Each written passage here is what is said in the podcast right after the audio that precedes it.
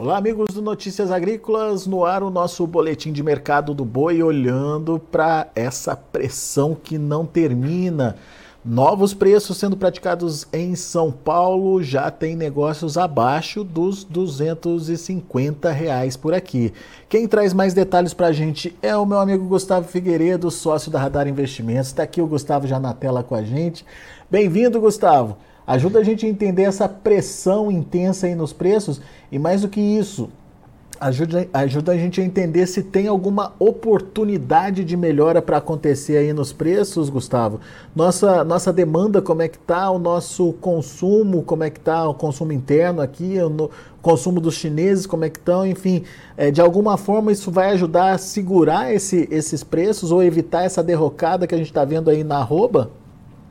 Bom dia, Alexander. Bom dia a todos. É, realmente nós estamos numa fase complicada, é, mas já era, como diz, analisando as outras commodities, né? No, a parte de grão, a parte de soja, a parte ureia, a parte de adubação no geral, a gente já viu que isso aí vinha é, pós ter atingido o teto ali em meados de 2022, setembro, ali por ali, é, e os preços todos aí em queda livre, né? E então já era meio que esperado que algo assim também viesse a ocorrer no boi, sendo que também alguns outros fatores, além da, da nutrição mais barata para uma arroba produzida mais barata, nós temos também uma reposição mais barata e que contribui, mesmo que com essa queda, que em alguns é, setores ainda existam margem na operação. O problema atual maior, Alexander, Daqui para frente, a gente consegue até acompanhar alguns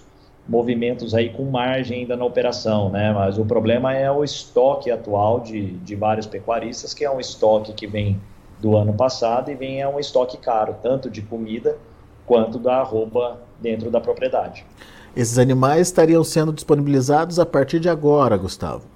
Exatamente, Alexander. E é, os maiores volumes aí, os boitéis, né, que são que ficaram gigantes, o, maior estoque dele, ou o maior ativo dele sempre foi a comida, né, Alexandre? Eles sempre compraram com uma antecipação e aí para um volume no longo prazo.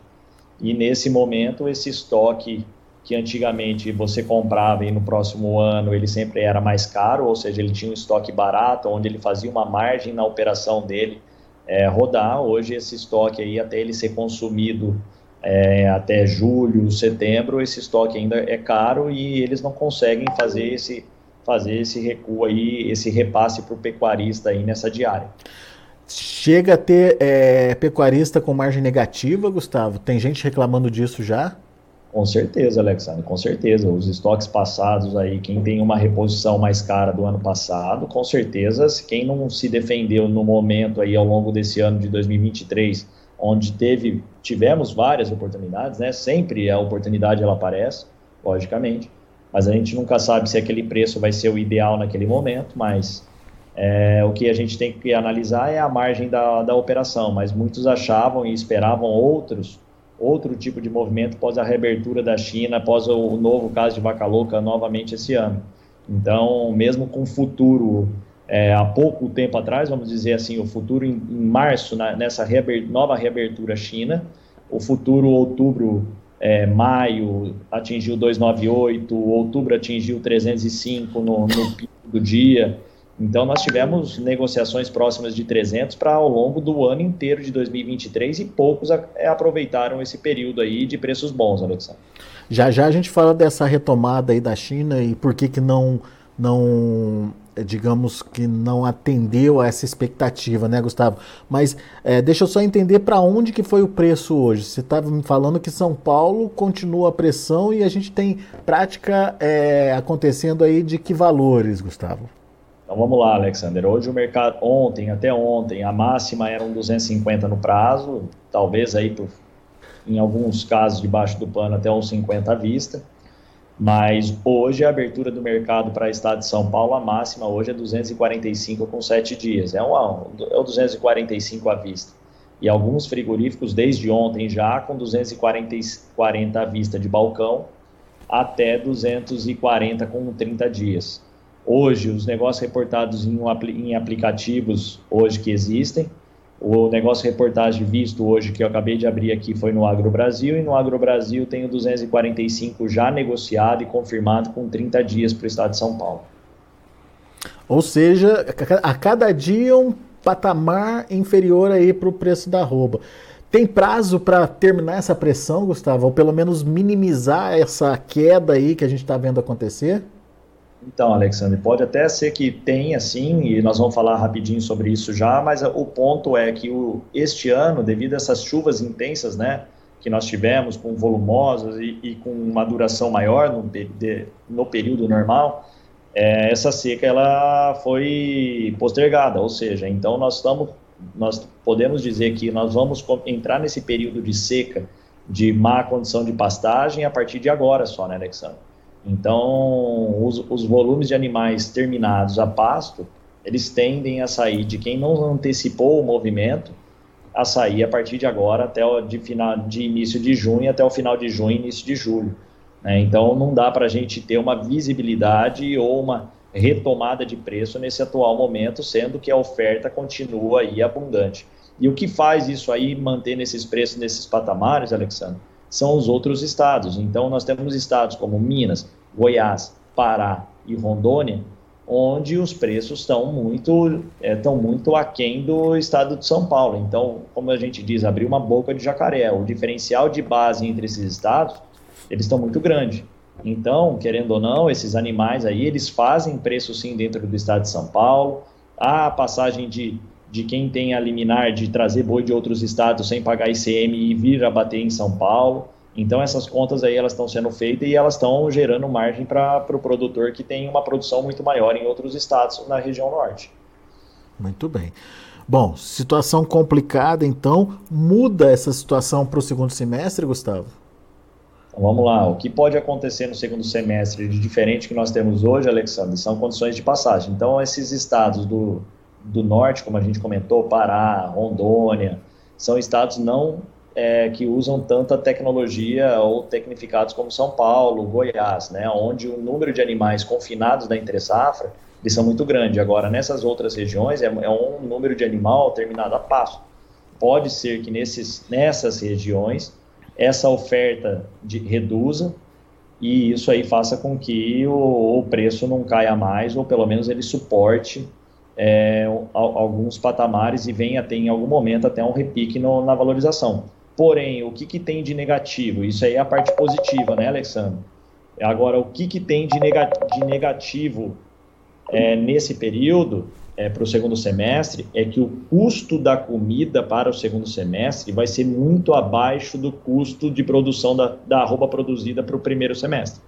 Devido ao quê? Devido àquele ponto que nós falamos que nós falamos no, no, no primeiro momento, onde a roupa produzida vai ficar muito mais interessante e pode ser que a gente tenha um volume de animais confinados para o segundo semestre, gerando uma margem para o pecuarista maior do que eles têm hoje, a partir do momento que eles efetivarem é, o seu negativo, ou como diz, é, estoparem o físico que eles têm hoje, perdendo dinheiro, para partir para a próxima operação com margem operacional por conta de um custo de produção, mas a gente tem que levar em conta que. E reposição, né? É, exatamente. Que, mas a gente tem que levar em conta que a arroba também não vai cair mais tão, tão rápido, né, Gustavo? Precisa achar um ponto de estabilidade ali, né? Exatamente. Agora, se ela vai cair tão rápido ou vai voltar a subir, é, é, é, outra, é outra interrogação aí para. Interrogação, né? né? Por quê, né, Alexandre? Analisando agora os números, vamos dizer assim, analisando números, dados, o boi subiu aí é, 134% de é, maio de 2019 até o setembro de 2022, onde ele bateu o pico de 350, né? E até esse momento ele só retornou, baseado nos números CPEA, 28%. Né? Ah, mas só 28% só. Esse só, para quem já tem um estoque do passado, é muita coisa porque já é uma, uma margem negativa, né, Alexander? Esse é o ponto ruim do momento. Agora, como que nós vamos falar que ele vai parar em 28%, sendo que a gente teve uma valorização de 134%? Então, ainda nós temos ainda patamares muito acima do, daqueles pontos iniciais onde iniciou a alta com uma maior demanda chinesa aí nesse período devido à questão da peste suína, onde ele abateu aí grande parte da, do, do seu rebanho suíno. E aí houve a necessidade de retomar, de buscar proteínas, né, é, para suprir a sua necessidade interna e aí valor, aumentando essa, essa, esse volume de carne exportada brasileira, junto com uma, uma baixa Oferta, produção né? que nós tínhamos no momento, e com um ciclo de alta em relação aos bezerros ganhando preço, ou seja, o abate de fêmea reduzindo, a valorização da arroba aí ela pode ter extrapolado e exagerado para um patamar que se tivéssemos num ciclo diferenciado, talvez não tivéssemos atingido tudo isso, né, Alessandro? E agora o que está acontecendo nada mais é do que uma estabilização dos preços, voltando para uma realidade mais normal, vamos dizer assim. Gustavo, deixa, deixa eu entender direitinho essas contas, até para que uh, o, o, produtor também não fique com dúvida. Quando você fala dessa, dessa alta, você está falando de quando tudo começou lá em, em maio de 2019, com a China entrando comprando nossa carne, certo? Na verdade, eu estou fazendo a conta do, do menor preço em 2019, porque quando ela realmente entrou comprando, hum. é, a gente já estava lá para outubro. Outubro foi de outubro para novembro. Novembro foi o a virada um do, da chave, né? Por mais um boom ainda, né? Então nós fechamos, saímos de 160 em outubro para 200, praticamente 200, 200 e alguma coisinha final do ano, né? Virando o ano para o ano seguinte. Agora, maio de 2022, de 2019, nós tínhamos uma arroba negociada em 145 reais. É. 145, e daí, ano a ano, a China foi aumentando as, as exportações num a nossa cenário. era restrita, né, Alexandre? Num cenário. preços baixos que nós tínhamos no período, ela era restrita, o bezerro era barato, e nesse período, com essa China retomando, é, vindo buscar a nossa produção, é, com uma arroba barata mundial, né, em dólar, nossa arroba era baratíssima. A gente exportando mais, a gente exportava, quando a gente exportava 100, 120 mil toneladas, era muito bom a gente chegou a, a, exportar em 2022 aí no pico 200 e, acima de 200 mil toneladas, 200, 205 mil toneladas. Então a gente saiu de 120 para 205 mil toneladas. Além de aumentar o volume, o volume em, em, em toneladas, a gente valorizou, a valor, o valor da, da tonelada negociada aumentou em 64%, Alex, nesse período. Então, a gente saiu, a gente saiu de um valor da arroba de 145 para um pico de preço em setembro de 22 de 352 reais. Esse Exato. aumento de, de 134% que você cita aí, certo? Exato. Agora, a gente saiu do pico 352 de setembro para um valor atual de 245, 250. É, 250 e pouco ali no CPEA, mas hoje a negociação nós podemos falar aí que é um 242, 243, que aí a gente já pode botar uma conta aí de 31% de, de queda desde o do teto atingido em 22. Ou seja, o que você está alertando é que a gente subiu 134% e uh, devolveu desses 134, 31% até agora, 30% até agora, certo? É, é tem, tem espaço para cair mais. Tem espaço para cair mais. Nós estamos num ciclo diferenciado daquele período. É um ciclo onde o bezerro, que é a reposição, vem em queda. Ela já caiu bastante também, essa reposição. Eu posso até abrir aqui só para ter uma. mostrar para vocês aqui em números, que eu tenho esse dado aqui é, o bezerro. No estado de São Paulo, nós já tivemos do pico atingido em setembro de 22, é, próximo de 3 mil, 3.200 por cabeça de bezerro. Hoje nós já estamos negociando aí próximo de 2 mil, nós estamos já com uma queda na reposição do bezerro no estado de São Paulo de 30%, né? E e podemos sim é, continuar, devido a essa queda do bezerro aí de 30% nesse período, as margens do criador também reduziram muito, o que era excelente, já, nós já estamos numa margem considerada ruim, uhum. e isso aí faz com que nesse período nós tenha, tenhamos aí um abate de fêmea. É, de fêmea com um volume muito maior do que a gente, nós tínhamos nos últimos três anos. Agora, vamos lá. Dá para contar com a China de novo? Porque, assim, de 2019 para cá, o que a gente viu foi a China incrementando 10, 20, mais de 20% ao ano, Gustavo. Será que a gente vai ter mais um ano de incremento agora em 2023? Ou a China bateu no teto das compras dela? E existe possibilidade de recuo? Vamos lá, Alexander. O que, que acontece com a China? Então, vamos voltar um pouquinho lá na época da peste suína, foi onde, que onde foi o início de tudo. O gatilho para essa rodada de aumento, né? A peste suína ela iniciou lá na China e o abate de fêmeas e de matrizes iniciou em 2018. Tá? 2018, é, ainda nós não tivemos uma valorização da nossa roupa. Por quê? Porque é, a peste suína, segundo o que eu li no período e nesse é que você pode consumir a carne pós o abate. E parte desse rebanho chinês e da, e, e da disponibilizar é, produção de carne na China, maioria, grande parte é um produtor familiar. Ou seja, ele abateu o seu rebanho e manteve essa carne em estoque e consumiu ela, né?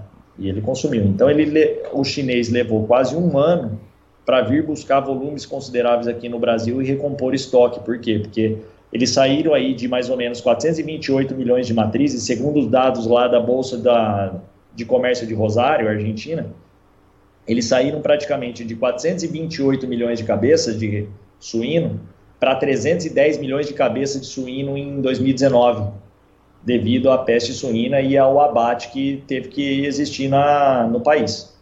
Essa redução de rebanho, automaticamente houve uma redução muito drástica em relação a produção de carne suína disponível no país. E eles vieram buscar a nossa carne.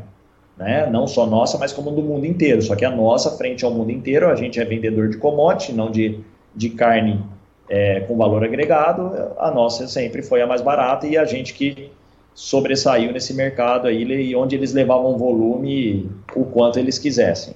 Né? E aí a nossa arroba valorizou, os chineses vieram com boca aberta, eles precisavam negociar esse preço e quando não tinha negócio, o, quem botou, colocou preço no, no seu produto foi a gente pela primeira vez, ou seja, eles pagavam aquilo que era necessário para recompor estoque de proteína. Só, Só que... que os chineses, a partir deste momento, vendo tudo que estava acontecendo e como eles não gostam de ser dependente de ninguém, e sim de mostrar que os outros são dependentes a ele, eles em pouco tempo, hoje nós podemos falar já que o estoque e o rebanho suíno já ultrapassou o período pré-peste suína.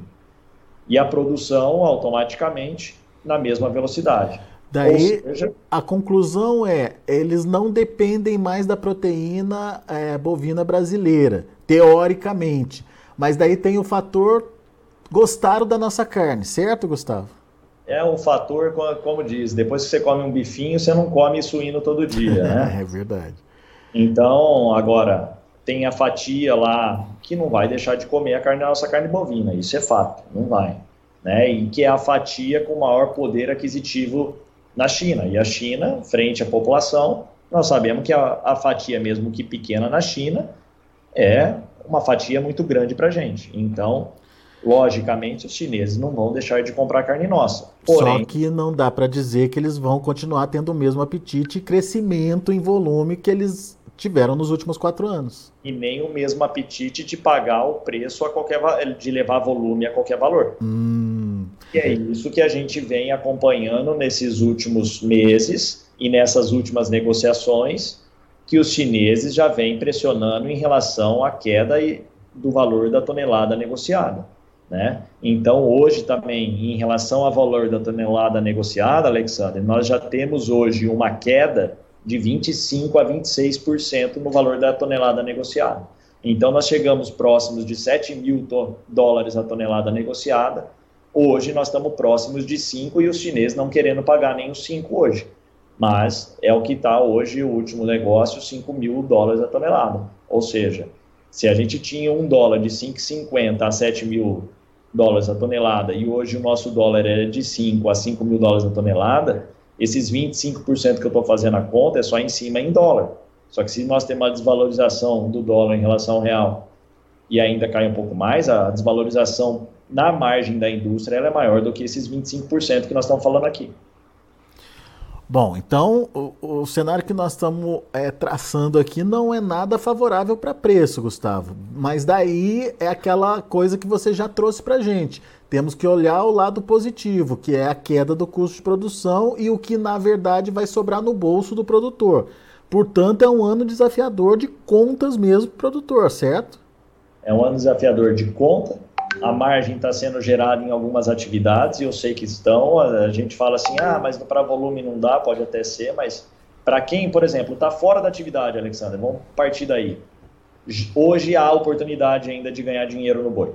Tá? Para quem está fora, que está comprando a comida hoje, que está comprando a reposição hoje, olhando os preços futuros, em alguns casos tem oportunidade. Ontem eu estava num evento, o evento estava com um produtor com, comprando um gado comercial, posto na fazenda, um gado de 12 arrobas e meia, não é mentira, a conversa foi no particular e eu tenho todo o tipo do gado e toda a negociação dele de 210 reais a roupa, num gado de 13 arrobas.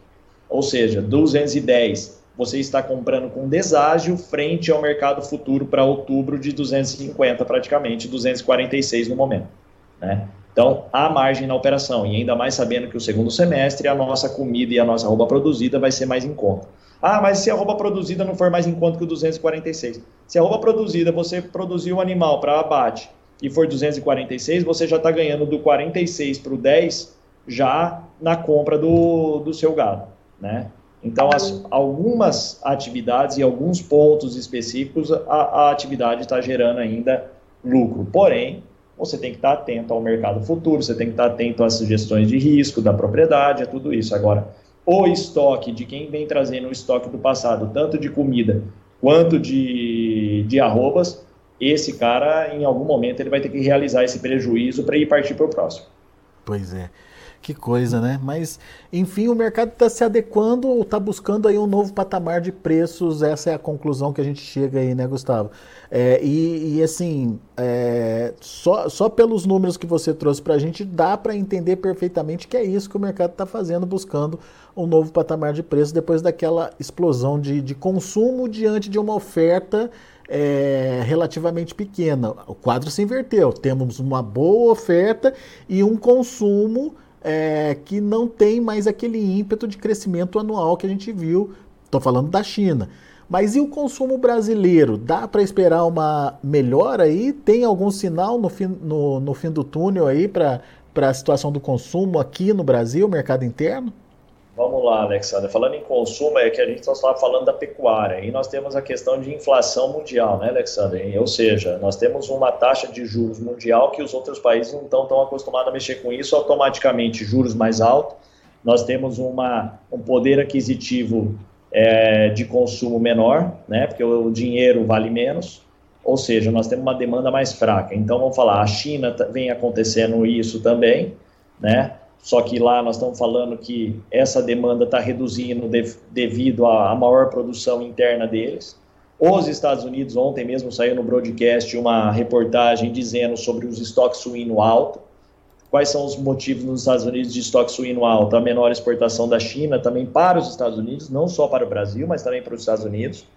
E a demanda interna americana menor. Né? Então, eles estão com estoques altos e isso ainda lá segundo a reportagem, não refletiu nem em preço ainda, ou seja, lá também vai começar a refletir nos preços e os preços vão cair, né? E aí, quando a gente vem para o Brasil, é a mesma situação de 2019 para cá, com pandemia, com guerra, com tudo isso, né, Alexandra? Onde o poder aquisitivo do brasileiro, a gente pode dizer que nesse período aí a gente perdeu aí 50% do, do poder aquisitivo, né, do que a gente comprava lá atrás e compra hoje, né? Pois é. E é por isso que essa queda agora do, dos produtos e estabilização dos preços traz um pouquinho mais para a realidade e tira esse aperto monetário da, da, da, família brasileira.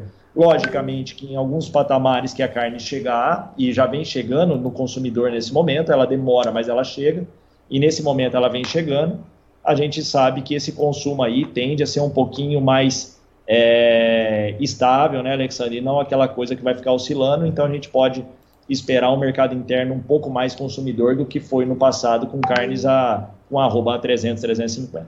Muito Mas bom. o mercado interno vem sofrendo ainda com isso aí e ele também vem em queda, Alexandre. Ele também não está. Então, aquela, aquele preço da, do boi casado, que era 18, 18,50 que a gente vinha falando, hoje a gente já fala, sem ser um indicador exalc, mas falando aqui já no balcão, já é uma, um quilo aí do boi casado de 16, de 15 a 16 reais, já em queda também. A carne também buscando o seu novo patamar de preço aí. Exatamente, Alexandre. Então, vem tudo equalizando para baixo e desde que equalize para baixo, vai chegar uma hora, logicamente, que o poder aquisitivo do brasileiro passa a ter ele comprar mais mais coisas com o mesmo dinheiro e isso aí automaticamente começa a aumentar uma demanda. O problema hoje é que a carne suína e a carne de frango vem caindo junto e isso aí vai a substituição de proteína ela é automática e aí o brasileiro ele vai naquilo que está mais barato naquele período e aí automaticamente tudo vem equilibrando para baixo carne de frango carne de carne de boi é. É, mas a gente tem que contar com uma, com uma economia né, que continue reagindo, enfim, que seja promissora aí. Se não é o nosso cenário no momento. Pois é, tem mais essa ainda, né? É, que é, o que nós estamos colocando é cenário de inflação, de demanda, que é, é mundial, com um cenário interno de oferta em um ciclo pecuário onde a oferta de fêmea, ela, ela aumentando, ela compete com o valor da arroba bovina, né, do boi gordo, uhum. automaticamente, eh, ela competindo com o boi gordo, a alta do boi gordo neste momento, ela passa a ser mais irreal, mais difícil de acontecer. Aqui a pergunta até pertinente para o momento aqui do André Morato, ele está acompanhando a gente pelo YouTube, obrigado pessoal do YouTube que está nos acompanhando, ele quer saber qual é a previsão de duração dessa baixa de ciclo da pecuária, Gustavo. Começou ano passado, mas se intensificou esse ano, né? É, intensifica esse ano, né, Alexander? E agora, até é legal que a, a Carta Pecuária, eu vejo uns dados dele que ele solta até no Instagram, e, é, e os dados dele são excelentes, né, sempre. É, ele fala que o patamar que nós estamos hoje, assim, já é o patamar já de um pessimismo extremo, onde os preços abaixo disso aí, quando ele, ele coloca lá, acho que a comparação com o plano real, e ele faz tudo certinho, colocando inflação no período tal, tal, nós estamos no limite já dessa questão aí de, na, na recomposição de, em questão de preço de bezerro, né? Se a margem está tão ruim assim na cria, então a gente vai mais um tempo abatendo fêmea, até que isso aí também ela se reequilibre para ter esse, esse retorno ou pare de cair. Então é praticamente, pelo menos em relação à reposição, nós estamos chegando aí próximo do piso, segundo esses dados. Agora a gente precisa acompanhar o restante, aí é dia a dia para a gente saber até onde vai. Mas na, na reposição e nessa questão de abate de fêmea, a gente vai esse ano aí com certeza ainda um aumento gradativo. Mas como nós colocamos, o segundo semestre tende a diminuir por ter uma menor disponibilidade a pasto, que esses animais geralmente são vêm com um volume maior nesse, nesse período de, de pasto e início de seca, né, Alexandre? Boa. O Antônio Silva está dando um bom dia aqui para gente, lá de Guaíra, no Paraná. Bom dia para você, Antônio. E o Bernardo Dairel, ele quer saber, coisa que eu imagino que todo mundo está se perguntando nesse momento, por que nos supermercados não teve a mesma baixa, a mesma média, uh, igual os produtores brasileiros estão tendo, Gustavo? É, isso aí sempre foi assim, sempre vai ser, sempre para chegar no, no, consumidor na ponta final, ela sempre é mais lenta, né, Alexandre? É isso aí ocorre, mas se a gente buscar, igual eu estou falando aqui, que existe uma reposição mais barata em alguns lugares, não é o quem precisa de volume não é a mesma situação, mas quando você vai para um leilão pontual de determinada região, você já tem já um, um, produto mais barato. Isso aí ocorre na carne também, Alexandre. Aqui mesmo na minha região, aqui em São José do Rio Preto, no bairro, nos supermercadinhos de bairro, eu já vou comprar alguma coisa, eu já consigo já uma picanha abaixo de 60 reais, estava com promoção esses dias de 49, né? Então, é, a gente não. Eu, eu, fazia tempo que eu não comia uma picanha de 49 reais. Né? É verdade. Então, algumas coisas e alguns pontos aí eles já vêm acontecendo. Então, esse pessoal de açougue, de marchand, alguma coisa assim, e, e, eles, eles já conseguem repassar mais rápido isso aí. Agora, uma indústria onde ela tem um estoque grande, onde, é, onde o movimento dela para ela se fazer e sair desse estoque grande, ele é mais lento. É igual nós estamos falando dos boitéis. Os boitéis estão com estoque de comida cara. Como que ele já vai repassar o custo para o pecuarista no, na ponta final ali da nutrição da diária e, e baixar para o que deveria ser já no valor do milho atual? Não, não consegue. Não tem como fazer isso. Então é de forma gradativa e com certeza aí ao longo desse ano todo mundo vai saindo desse estoque mais caro e a hora que todo mundo já estiver trabalhando com esses preços atuais, aí tudo vem para uma tabela só e aí fica todo mundo já, em qualquer lugar que você vai, você já come, com, consegue perceber essa diferença de preço. Né? E isso é bom, porque aí a gente tem um IPCA já em queda, que é o que já vem mostrando os dados, aí nós já temos uma tendência de Selic caindo, não é porque o presidente está falando que vai cair, não, é porque a situação e a questão de movimentação da economia vai ser necessário uma queda de Selic, a gente já sabe que não vai subir mais.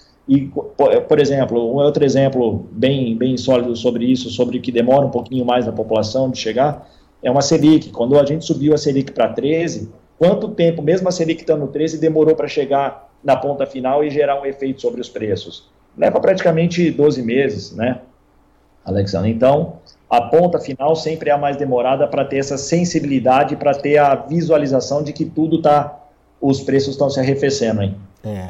Uh, o Bernardo voltou a comentar aqui e disse que seria importante essa queda no, no preço da carne no varejo também para ter um consumo maior para a população. A gente concorda também, Gustavo.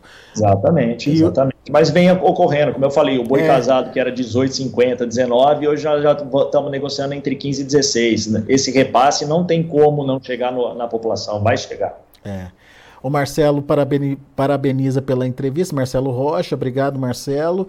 Uh, tá, segundo ele, é muito esclarecedora. E ele diz que lá no Uruguai os valores estão ainda mais baixos que aqui. Uh, mas ele acrescenta que estamos chegando no piso. Agora é aguardar o fim do estoque. É isso, Gustavo? É, é o fim da, desse período aí com oferta maior e demanda menor, até que isso é, se reequilibre, né, Alexandre? Porque quando a gente tem um período de alta considerável, igual nós tivemos, né, a pecuária ficou em evidência, agricultor ficou em evidência, com músicas falando que todo mundo só ganha dinheiro e não sei o que, né, Alexandre? Outras pessoas que não pecuaristas, é, de outros setores, também vêm para o nosso ramo, ou seja, todo mundo vendo que está tudo subindo, todo mundo quer participar dessa alta. Então, o que, que acontece? A nossa produção aumenta além da conta. Sim. Né? A partir do momento que o mercado vai se arrefecendo e aí a margem negativa vem chegando, quem continuou nessa atividade e não é o pecuarista, ele vai sair. É. São então, os famosos paraquedistas, né, Gustavo? Exato. É, ele não pega no começo, ele pega na metade, a hora que chega lá no final e o mercado se inverte, ele está com um volume grande na mão, então esse cara vai ter que é, sair dessa, desse estoque dele na, no negativo e, esse, e provavelmente ele nunca mais volte nisso aí. A, a, nossa produção vai se equalizando de acordo com a demanda existente aí no mundial e os preços vão se reequilibrando. Tudo que é um, é um movimento inicial, Alexandre, ele exagera. Ele exagera para cima quando é um movimento de alta, ele exagera para baixo quando é um movimento de baixa. Às vezes a gente pode atingir preços menores do que a gente tem hoje e depois verificar que aquilo lá foi um exagero e depois ele retorna mais uns 20, 30 reais aí até equalizar num preço onde a gente fala, ah, é agora aqui que nós vamos trabalhar nessa casa, né? Uhum. Então, mas enquanto nós estamos no período de acomodação de preço e de, e de novos patamares, não dá para a gente falar onde ele para, onde ele vai, é aqui, é ali o final. Como diz, pegar a faca caindo ninguém quer, né, Alexandre? Então a gente vai observando dia a dia e analisando o mercado. Boa, Gustavo. Muito bom. Meu amigo, Obrigado, viu, pela participação aí com a gente, por esclarecer pontos importantes aí sobre essa variação dos preços, essa pressão nas cotações da arroba. Ah, o Bernardo está agradecendo aqui pelo esclarecimento, foi muito bom, ele diz aqui. Obrigado também a vocês que participaram com a gente através do chat aqui ah, do YouTube. É, e é isso, Gustavo, a gente vai se falando e qualquer novidade avisa a gente aqui. Tamo junto sempre, Alexander. Precisando, estamos à disposição. Valeu, meu amigo. Até a próxima. Um abraço a todos. Tchau, tchau. Tá aí, Gustavo Figueiredo, Radar Investimentos, aqui com a gente, traduzindo o mercado para a gente. Vamos ver os preços, vamos ver como estão os negócios lá na B3, mercado em andamento. A gente tem um maio ainda sustentado, com alta de 0,54% a R$ 252,70, mas junho caindo, despencando 1,6%, R$ 239,10, olha só. O julho, R$ 246,00, queda de 1,84%, e o agosto, R$ 247,00 e 30 centavos, queda de 1,08%. Indicador CPEA ontem fechou a R$ 256,90 com uma alta de 1,42%. Vamos ver o indicador hoje se é, acompanha essa queda registrada já no físico em São Paulo. De acordo com Gustavo, negócio realizado de é, 240 à vista e 240, 245 aí para prazo de 30 dias. Bom, são os números de hoje do mercado do boi. A gente fica por aqui. Agradeço a sua atenção e audiência.